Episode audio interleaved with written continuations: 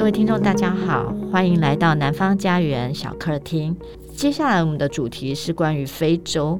那呃，其实在，呃南方家园的翻译作品里头，除了拉丁美洲令人印象深刻之外，另外一个作品就是非洲小说。今天特别邀请来的这位讲者呢，是。跟南方家园的非洲小说有密切的关系，也是南方家园呃非洲小说重要的推手邱大环老师，他是南方家园推出多部作品的呃译者，他也是巴黎第三大学语言学博士，曾任巴黎第七大学、比利时皇家翻译学院、塞内加尔高级管理学院等校的中文教师。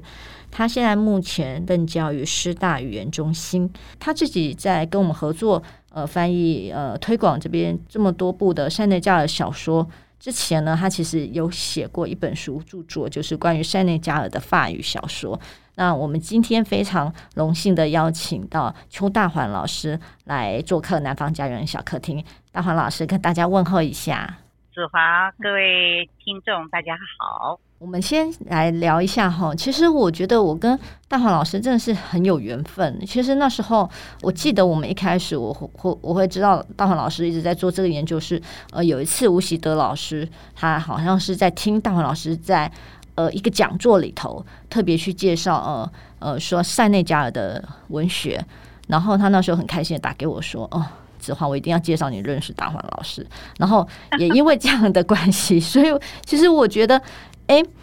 就是大环老师自己本身，我们聊的过程当中，其实呃，因为大环老师他自己呃先生的关系，所以他曾经跟着大使先生出使塞内加尔，所以那时候待过很长一段时间。我记得老师那时候很厉害，他就说他把那个时候的所有的文学作品都买来了，都来阅读，而且他非常有心的去请了一个当地的老师教你当地的呃呃他们的母语。其实我们一开始就是我们翻译的两本作品。最早翻译的两本作品，其实是女性作家 Aminata Sofa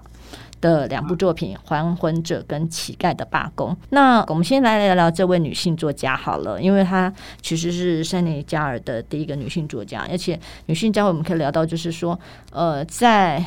呃非洲被殖民统治之后，独立之后呢，在一九六零年代陆续独立之后呢，其实。女性的受教育才慢慢的呃普及，所以女性可以写作，成为女性的作家，其实我觉得是一个呃蛮值得注意的一个焦点。老师，我们先来聊聊乞丐的罢工好吗？好，对，乞丐的罢工其实这本书很有趣，因为其实它是我们推的这前边几部作品里头，其实呃读者接受度非常高。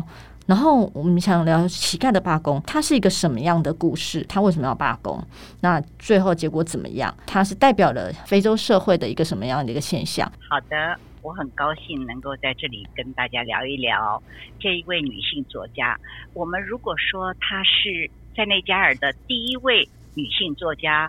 呃，也不为过，因为实际上虽然在她之前有过一位女士写了一本很了不起的小说，叫做。一封很长的信啊，那位女性呢，可惜她很年轻就过世了。她一共就写了两本小说，而这位阿米娜达索范呢，她跟那一位呢，玛亚玛巴两个人啊，几乎是差不多同时，那个时代的背景啊，呃，也是差不多的。然后她能够活到今天，她已经有八十岁了啊。那她最近还在几年前还写了一本小说。那么也就是说，这位女性呢。虽然出道的时候是很早，跟那位一样，可是她一直留到现在。那么，所以对于塞内加尔来说，这是他们的国宝。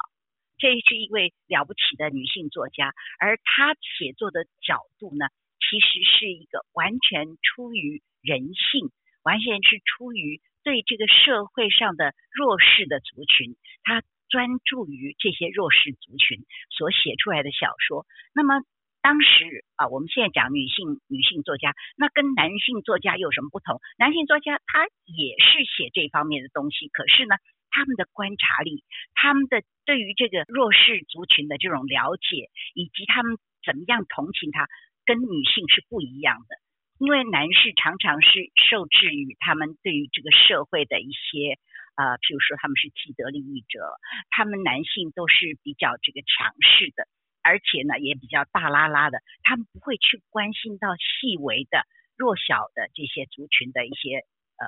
苦难呐、一些需要啊，那些不公平的地方。所以呃，这位女性我是非常佩服她。那么这本小说呢，也是我当初呃真的是比较喜欢的一本，所以我就跟子华一起合作，我们把它翻译出来了。那么这个时候题目就就已经是呃非常的吸引人，因为它是一个很奇特的题目。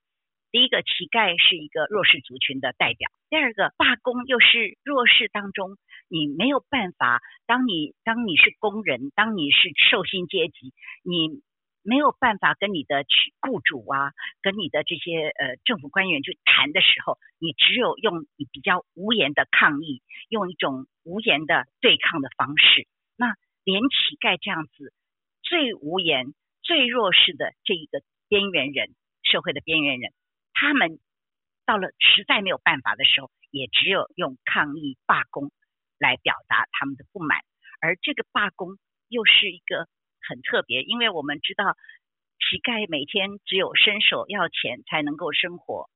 他如果罢工，就真的没有钱，没有社会任何的这个福利福利制度会去给这些乞丐给他们一些这个补助的。所以他们就是如果真的罢工，就是要饿死。但是他们最后只好出此下策。那么在这个情况之下，我们会说这样子对这个社会会有起作用吗？人家难道会在乎你这些乞丐也要罢工的影响吗？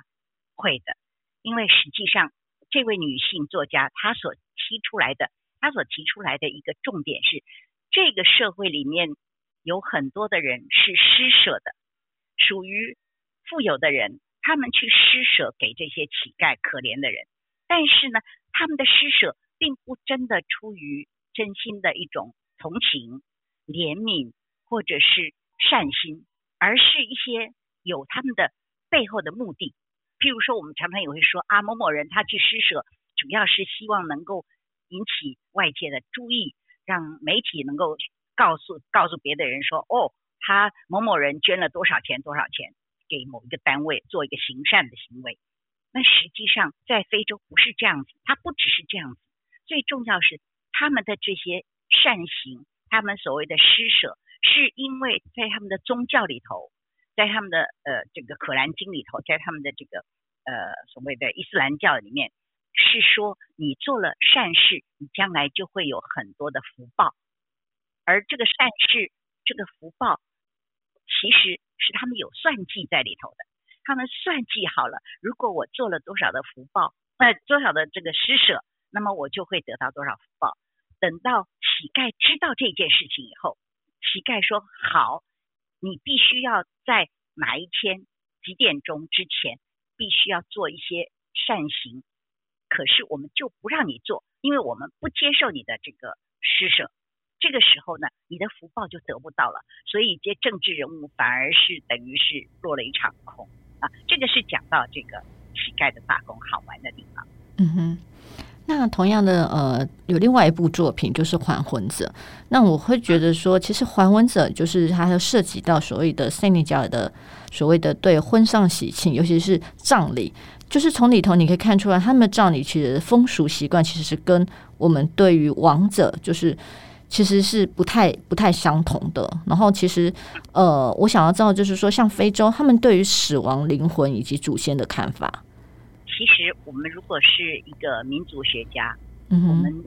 最想知道的，在一个不同的民族里面，那最重要的一个是婚丧喜庆，对不对？对，一个是婚姻，一个是这个丧礼。嗯、那通常呢，喜庆的这种婚姻的热闹场合呢，我们看到的。比较繁华、比较热闹的这种场面呢，呃，还很容易去找到这个资料。但是通常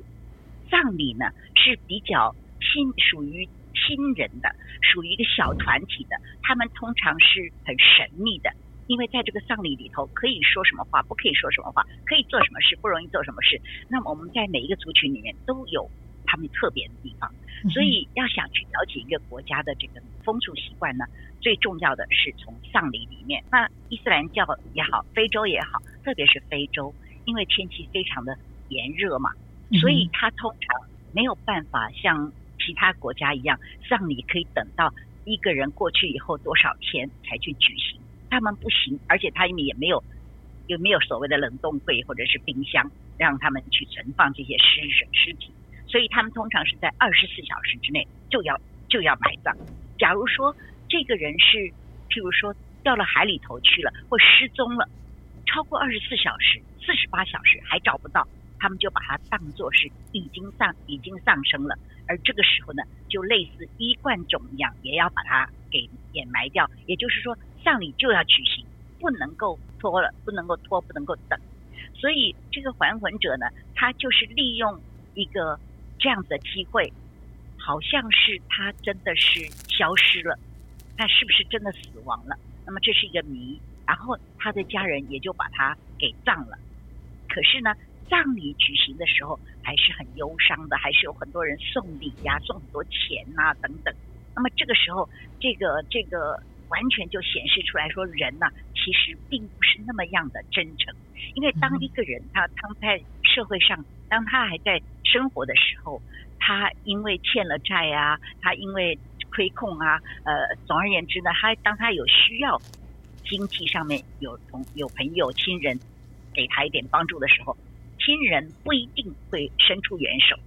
可是呢，在葬礼的时候，每一个人都要表现出来他的慷慨。他在亲友之间，他要有一种虚伪的表情，告诉你说：“我捐了多少钱给他的家人，我送了多少这个白包给家人。”那么这种情形呢，使得阿米纳达看了。阿米纳达说话就觉得是看了以后很伤心，他就觉得说，为什么你们不可以在一个人需要的时候，在他病中，在他在看病和住住医院的时候需要医药费啊，或者是他这个失业的时候需要养家，你们不晓得去帮助他，而等到他过世以后，哦，所有的人都来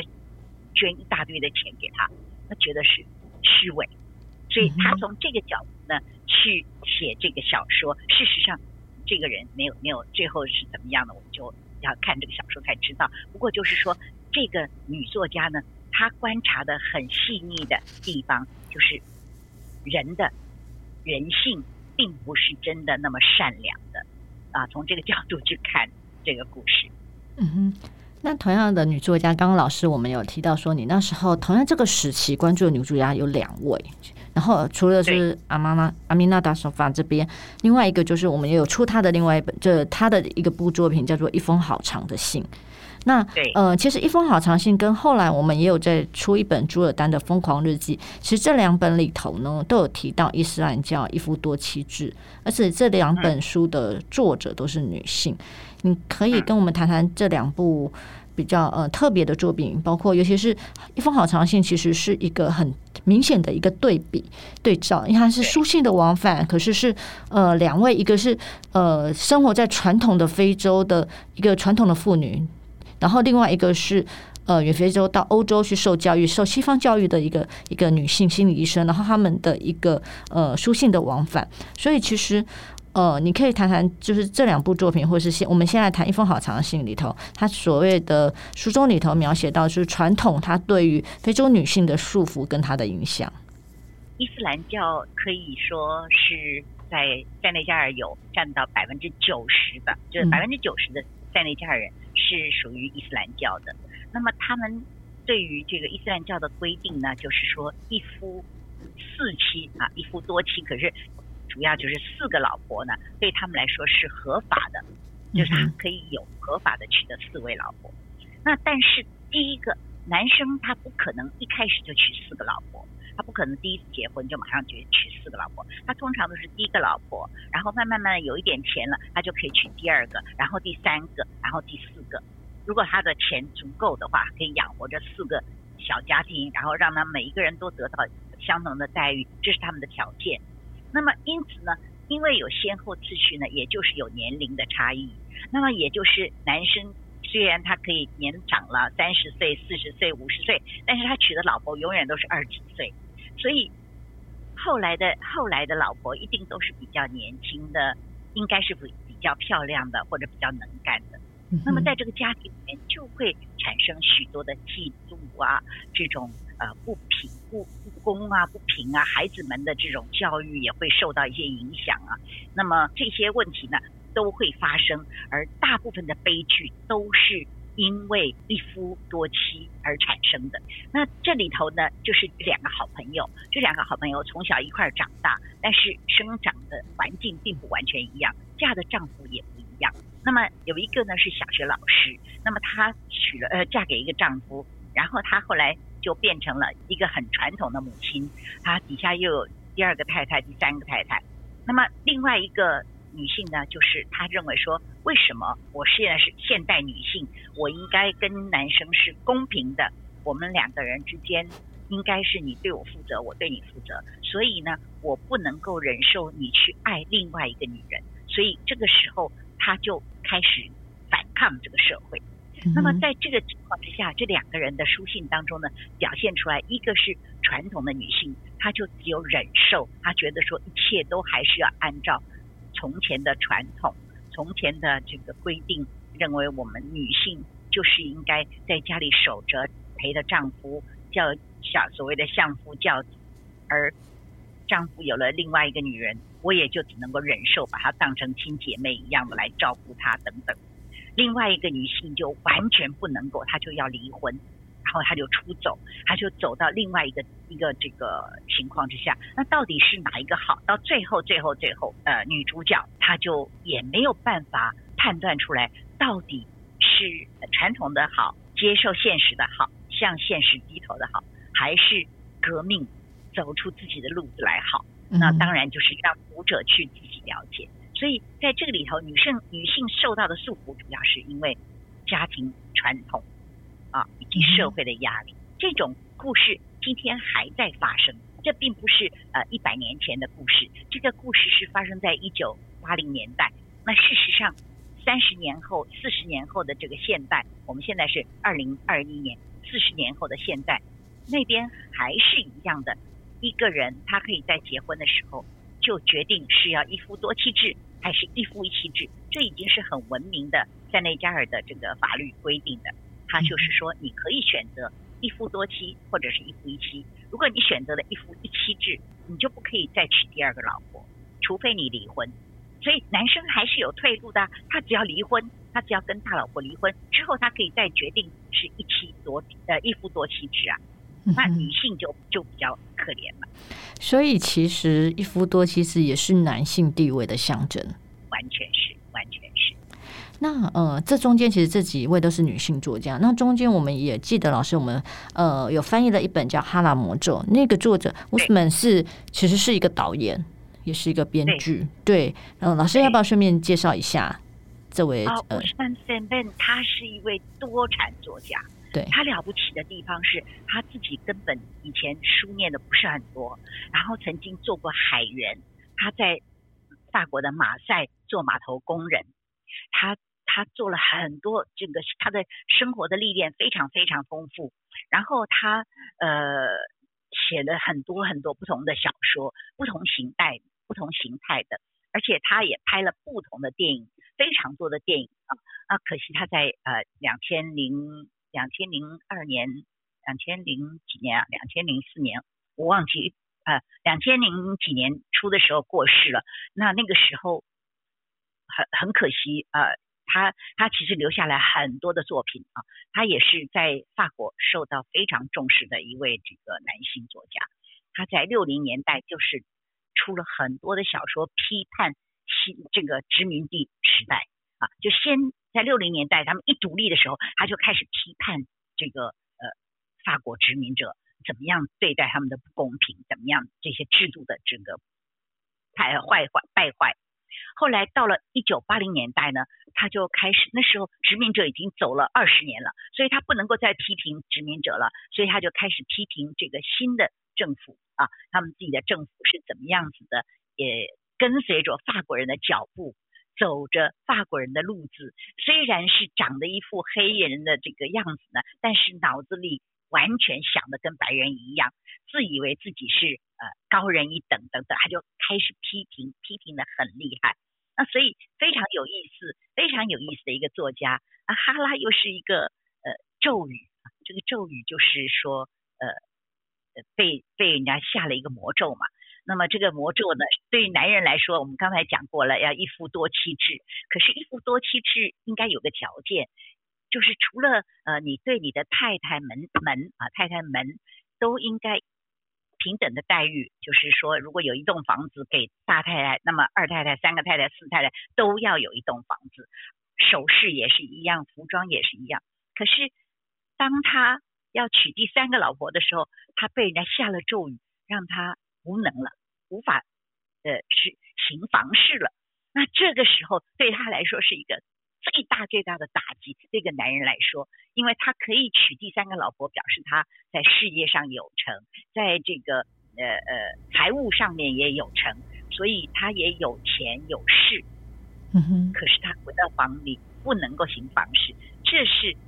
多大的打击啊！他就想办法要去把这个问题给找出呃原因来，如何解决等等，所以蛮好玩的一本小说。我记得我们那时候讨论到他的作品的时候，其实那时候也想要翻哦。我们那时候讨论他另外一个比较早期的作品是《黑色码头工人》，就是刚刚老师有提到，就是他在呃呃法国的马赛港做工人的一个经验，他把他。自己本身的经验放在里头。另外，我们之前也本来也很想他翻他一部作品叫呃支票，对对，是翻译中文是叫汇票。对，其实他就是讲到一个非洲人到到法国去，他想要兑换一张支票汇票，然后发现不行，因为他有所谓的文明世界，就是说欧洲世界的一个你要兑换支票的一个游戏规则，可是这个东西是在非洲是是没有的。就是我觉得他们在这些是很对我们来讲看起来是生活上很细节的东西，可是对他们来讲，他可以写个一个很你会觉得是一个非常精彩的一个故事。这几部作品都蛮有趣的。然后记得我们出到这边的时候，其实我们就想说，哎，其实这几部作品他们的语言其实都是用殖民的语言，就是法语来写作，然后再加上他们的中间穿插的文字，就是他们的呃传统的母语。然后，所以其实我觉得翻译上，其实除非像老师这样子，你就本身自己对他们的传统母语是 是熟悉的。因为我们曾经找过一个呃，我们在编辑的时候，其实有一些问题的时候，我们曾经有呃找过一个懂法语的，他就说：“哦，这个其实好像法语没这个字。”他就这样跟我们讲。所以其实我觉得，呃，翻译呃传统这份写的呃塞内加尔小说，其实它还是有一定的挑战。对对。对那我记得我们在翻译完之后，其实出完这些作品之后，其实我们就很想要，就是回到一个嗯，最初过去没有文字的时候，就是用他们用什么样的方式，把一些先人的一些智慧、传说、故事等等，就是一些口述历史的东西，是不是有这样的记载？我记得那时候好像有特别去跟老师讨论到说，诶，他们是不是有一些像呃寓言故事这样的一个。一个作品可以介绍给台湾的作者，然后那时候老师就推荐了我们这本《阿马杜库巴的非洲语言》。后来我们出版之后，过了三年，我们继续出了他另外第二本作品，就是《阿马杜库巴的新非洲语言》。那呃，老师可以跟我们介绍一下这个寓言故事对他们的。呃，我觉得他们应该是属于他们把透过寓言故事这样的一个方式，因为其实他没有文字的时候，他是传唱的。然后他们是用这样的寓言故事的方式，去把他们先人智慧、他们的整个社会的的一个呃习惯等等生活的习惯，然后长者必须教育晚辈的东西，透过这些寓言故事。来来传递，来传承。那我想要就是介绍之外，就是介绍这两部作品之外，就是他们对非洲的文化有什么意义呢？我们其实有的时候，我们真的要想一想看，这个大自然呢、真是很伟大的。如果你有宗教信仰，你可以觉得说，哦，因为是上帝造人，那他造的真是完美的不得了。当他给予给你一些这个呃。所谓的长处，也给你一些短处，或者他给你很多的短处呢，他又给你很多的这个另外的一些优惠的地方啊。所以其实我们在非洲这个地方真的很可怜，就是说他们没有文字，他们几百年、几千年来他们没有文字的书写，可是呢，他们的头脑特别的好。第一个，他们算算数的时候呢，他们用乘法，它不像我们是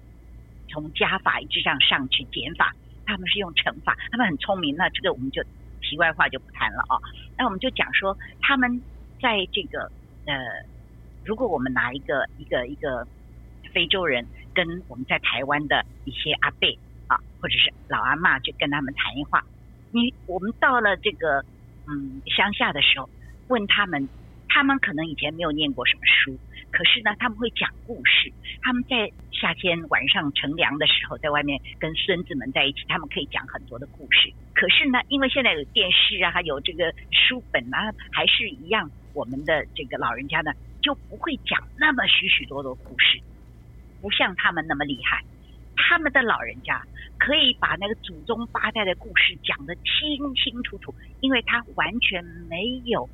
书本，没有纸张。没有记录可以让你去追，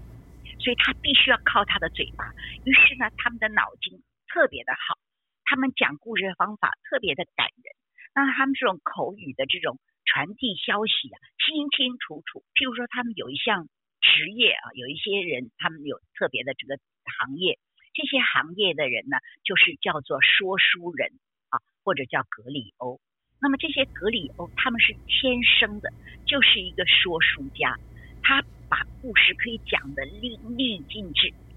清清楚楚交代的。那么这些人呢，他们是天生的禀赋，而一般的非洲人呢，大概都有这个本事。虽然他不会用法文讲得很好，可是用他们自己的沃洛夫语呢，他们讲很多很多祖宗的故事，祖先有英雄，有什么。可是除了这个英雄之外呢，你要讲王朝要什么太复杂了，他们就干脆啊用非洲人最认识的一些动物，甚至于这些动物也是他们杜撰出来的一些以前没有的动物，或者他们把有的现有的动物呢，他给它变成了一个等于是装扮成了另外一个样子，等于现在我们的机器人一样这样。总而言之呢。他们有许许多多故事，我们现在小时候还记得，我们以前听过什么虎姑婆啦，什么这样的故事。那在非洲多得不得了，各式各样的。我们有《西游记》里面孙猴子什么，他们有更多的非洲人的故事。可是这些故事呢，都是一传一，口耳相传，并没有记录下来。一直到了受到法国人的教育以后呢，这个一九六零年代，他们自己独立了。那么，在这个独立之前，已经开始有很多人会写了，会说了，那会写法文了。于是这个时候，人家就有人鼓励他们说：“哎，你会写法文，那我把我的这个故事讲给你听，你把它记录下来好不好？”他说：“可以。”你跟我讲的时候是 wolof 语，可是我记录的时候是用法语，因为只有用法语我才能记录下来呀。那时候又没有又没有录音机，又没有影那个摄影机呀。好，所以他用记录的方法。于是就记录下来了许多许多零零碎碎的故事。后来呢，他们第一任的总统叫做桑果，桑果这个桑果总统呢，他是受法国完整的教育的。那么他又是一个教育家，他自己又是老师，所以呢，他就会鼓励这个朋友呢，说你既然已经记录了这么多，你为什么不把它好好的整理出来，成为一本书，让我们把它记录下来以后，交给我们的后代。如果我们将来都没有那么多老人家要讲故事了，他们也可以看这个故事啊，知道自己的祖先以前流传的有多少民间故事。所以这个阿妈杜库巴，他就他讲很多的非洲的故事，然后作者呢就把它记录下来了。嗯里面的寓言故事非常精彩，非常特别，我们想象不到的。就像我们小时候，我们的孩子跟外国人讲《白蛇传》啊，讲《西游记》，他们也是。疯掉了，完全没有听过的那非洲的故事也是非常特别，而且它里面都有一个有一个教育的性质，有点像是真正的寓言故事，就是说它有教育性在里头。嗯哼哼。所以其实我觉得，呃，大家如果对于非洲的，就是对非洲的作品要入门，其实我觉得建议可以先看这两本作品。那老师，他们现在就是他们的文学特色，一就是塞内加尔，就我们推出的这些作品，我们可以看得到，就是呃，可能在殖民时期的时候，早期的时候是对民殖民时期的一个批判，然后呢，之后呢，独立了之后，其实它就是传统跟现代的批判，以及对呃社会不公的等等的批判，或者是说女性在呃传统社会里头，她可能受制于宗教以及传统社会，就是整个的约束的一个一个一个批判。那我想知道，就是说，哦。呃就是像他们的一个整个历史的根源跟书写的焦点在这边。那你自己阅读这么多塞内加尔的作品，你认为就是呃，非洲文学它可以在带给台湾，就是毕竟我们对真的是非常的陌生，对非洲文学的分，你觉得它带给我们有什么样的启发，或者是说我们可以从这些非洲文学的阅读里头，可以可以得到什么？我想我们主要就是说，我们的社会背景其实不是完全一样。虽然我们曾经被日本殖民了几十年，那事实上在光复以后，我们讲说光复以后呢，有很多的文学作品也是。讨论到在殖民时期的一些情况，对不对？就像我们的战后一样的小说一样，所以我们其实也有一部分是批评当时的殖民者的。但是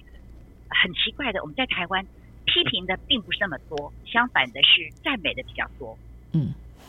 那在塞内加尔呢，他们真的是批评的很厉害。那可能是因为他们受到法国的教育的关系，法国人从来就是批评。他们批判很严厉的批判的，所以他们呃在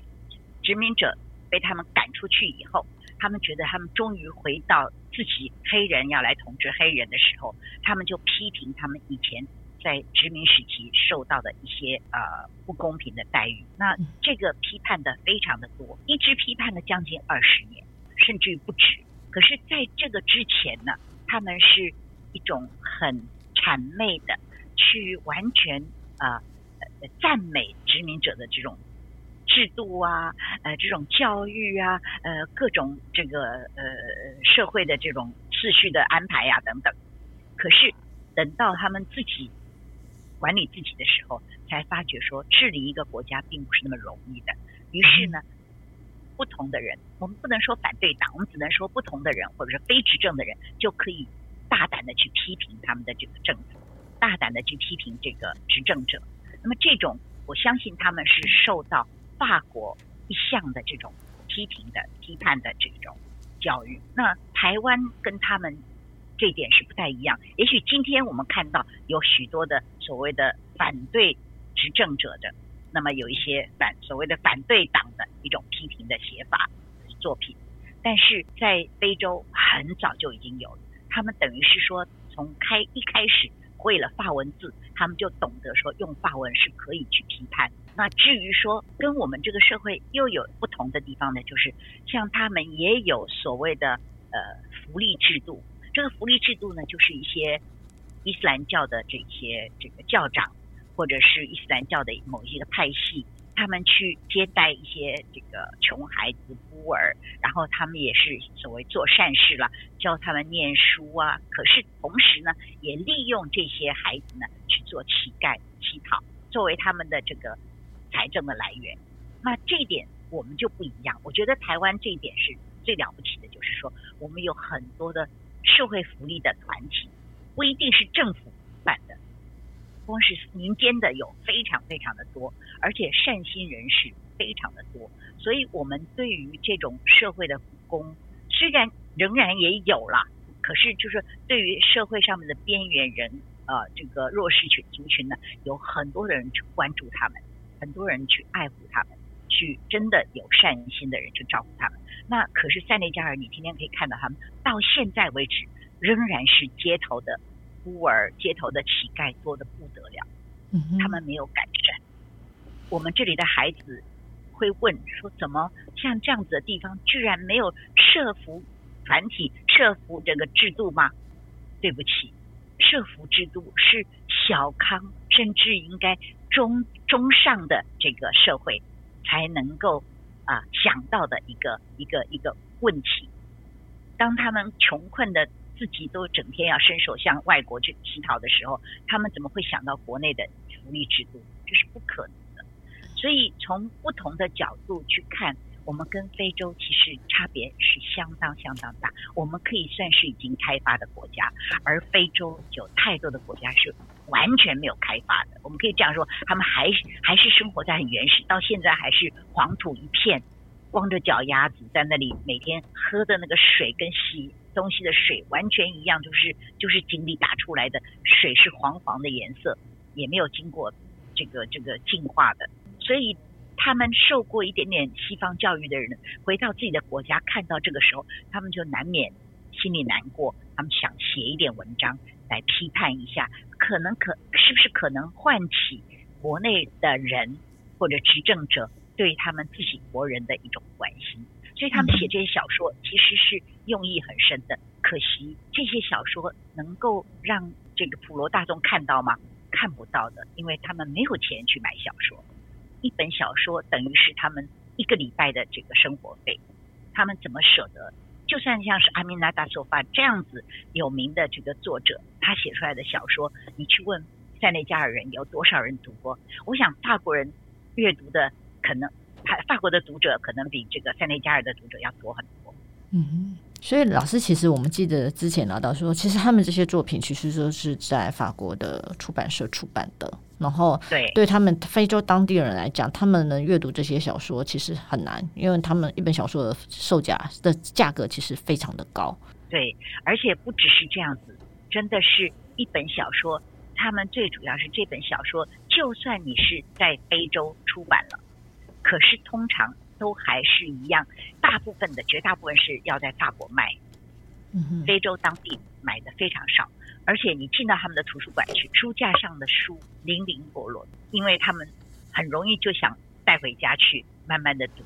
所以他们就不会还给图书馆。一本小说，如果你要放在架子上，你放五本五个 copy，很快的一个礼拜大概就没有了。没有办法，那么管管不了的，这个真的是。那我们有时候觉得很同情他们，也觉得说他们只是想读书而已嘛。但是他们真的买不起，他们的购买力真的是有限。嗯哼，我们之后呢，其实我们还会想跟大黄老师继续合作，就是再推出呃更多塞内加尔的一些好的作品。那我们今天先时间的关系，我们今天先聊到这边。那呃，非常感谢大黄老师今天能跟读者来聊聊关于法语非洲的一些文学作品。其实这一次的呃非洲的专题呢，如果大家有兴趣的话，欢迎随时关注南方家园的脸书跟 IG。那同样我们在推出这个专题的时候，呃，有一本杂志《幼师文艺杂志》里头，它同样在八月份也推出呃非洲的专题。那如果大家有兴趣的时候，也可以去